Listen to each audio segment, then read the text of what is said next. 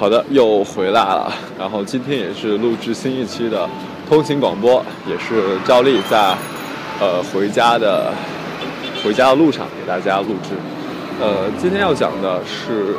关于时间管理的一些呃一些技巧和方法吧。那刚才也是恰巧听到了那个《小强升职记》的作者，应该叫邹鑫吧，好像。然后他是有一个微信公共账号。叫邹叫小强和他的朋友们，然后刚才也是他分享了一条，呃，我觉得很有必要分享给大家。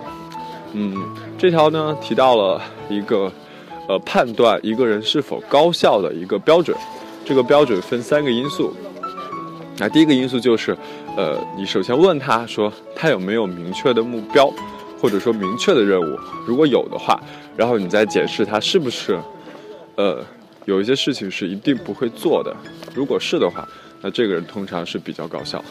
呃，因为因为什么？就是如果首先明目标明确这个事情不用说，是符合 SMART 原则，或者他会擅长用 SWOT 的这种，呃，是吧？SWOT 叫任务分任务分割吧，会把任务分割的更有操作性，这个是太，呃，常规的一个就是方法。但第二个就是他有些事情是绝对不会做的，呃，我觉得这个是很难的一个事情，呃，看起来很简单，就是有事你你去不做就好了，但是其实，在执行中，它其实往往是特别难的一件事情。我个人在这上面做的就特别的不好啊，因为特别因为尤其是时间管理的初初初学者吧，应该说是，特别是特别容易陷入到一个呃一个悖论或者说一个陷阱里，就是。你会不断的在你的任务清单里面、任务收集箱里面不断的积累任务，然后有一个灵感你就会积累进去，然后让你的 OmniFocus 或者你的各种什么 DoIM 这种各种各种软件都承受不了一个数量了，几乎，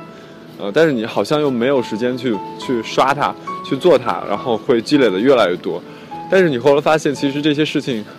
呃，大多数不是说你一定要做的。呃，如果你有这种觉悟的话，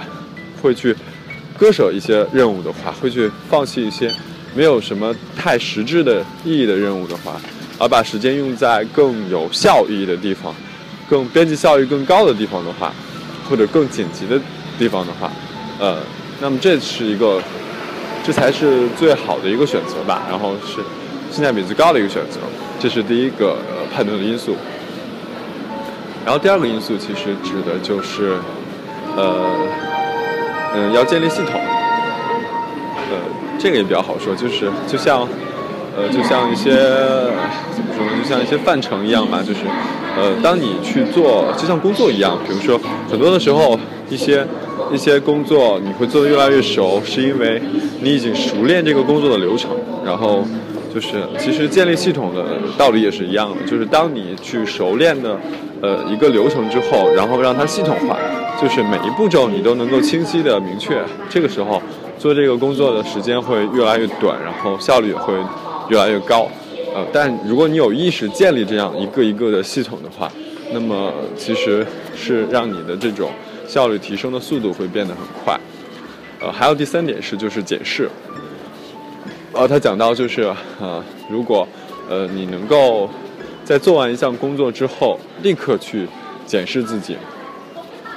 然后而不是马上把它抛之脑后的话，那么这个时候往往是，呃，你能够，呃，OK，我先取个钱哈，一会儿再说。OK，继续说，然后说到说到第三点就是。就是检视，及时的检视，就是当你做完一件事情之后，你及时的去反馈，去反思这件事情自己做的如何对与不对，然后将经验积累下来。这样的话，就会让避免你，呃，太长时间之后遗忘掉这个整个事件，然后再次遇到的时候，你可能就会遇到一些问题。呃，在之前的一些处理的经验和技巧，呃，包括遇到的一些问题的解决方法，你甚至都可能忘掉。然后需要可能重新再来一次，这样的话就会很浪费时间。所以说这三点，我觉得他提的特别的好，呃，而且可以给大家推荐一下这个这个叫小强《小强升职记》的这本书。呃，我记得我当时读的时候还是挺震撼的。然后那现在好多东西都已经忘了，就这也是跟大家吐槽，就是如果你在党政机关工作的话，就有时候这些时间管理对于你来说意义其实未必很强，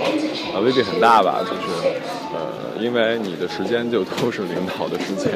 所以你完全没有什么计划可言，几乎，除非你有一天能够。呃，进入到一个比较轻松的一个岗位，或者说你你能够自己成为领导，然后你上面的领导呢，又又又是那种不太需要你去太多去帮助的这样的一个角色的时候，你可能才会逃离出来，否则的话，你的时间基本上很难在时间管理下去完成啊。当然这些都无所谓了，对吧？所以这个。呃，今天就讲到这里。然后，我个人是觉得，呃，时间管理这个东西是挺有意思的一个东西。那但是，呃，想要成为一个非常，呃，精熟的时间管理者，也是非常难的一件事情。嗯，所以我觉得有时候也不必太苛求，然后也不要沦为一个就是为了时间管理而时间管理，或者说时间管理的时间管理控，包括一些工具控这样的，呃，过于极端了也未必是件好事儿。呃，总之呢，能够让自己和谐的生活、幸福的生活，才是最终的目的。啊，那好，今天就到这里，再见。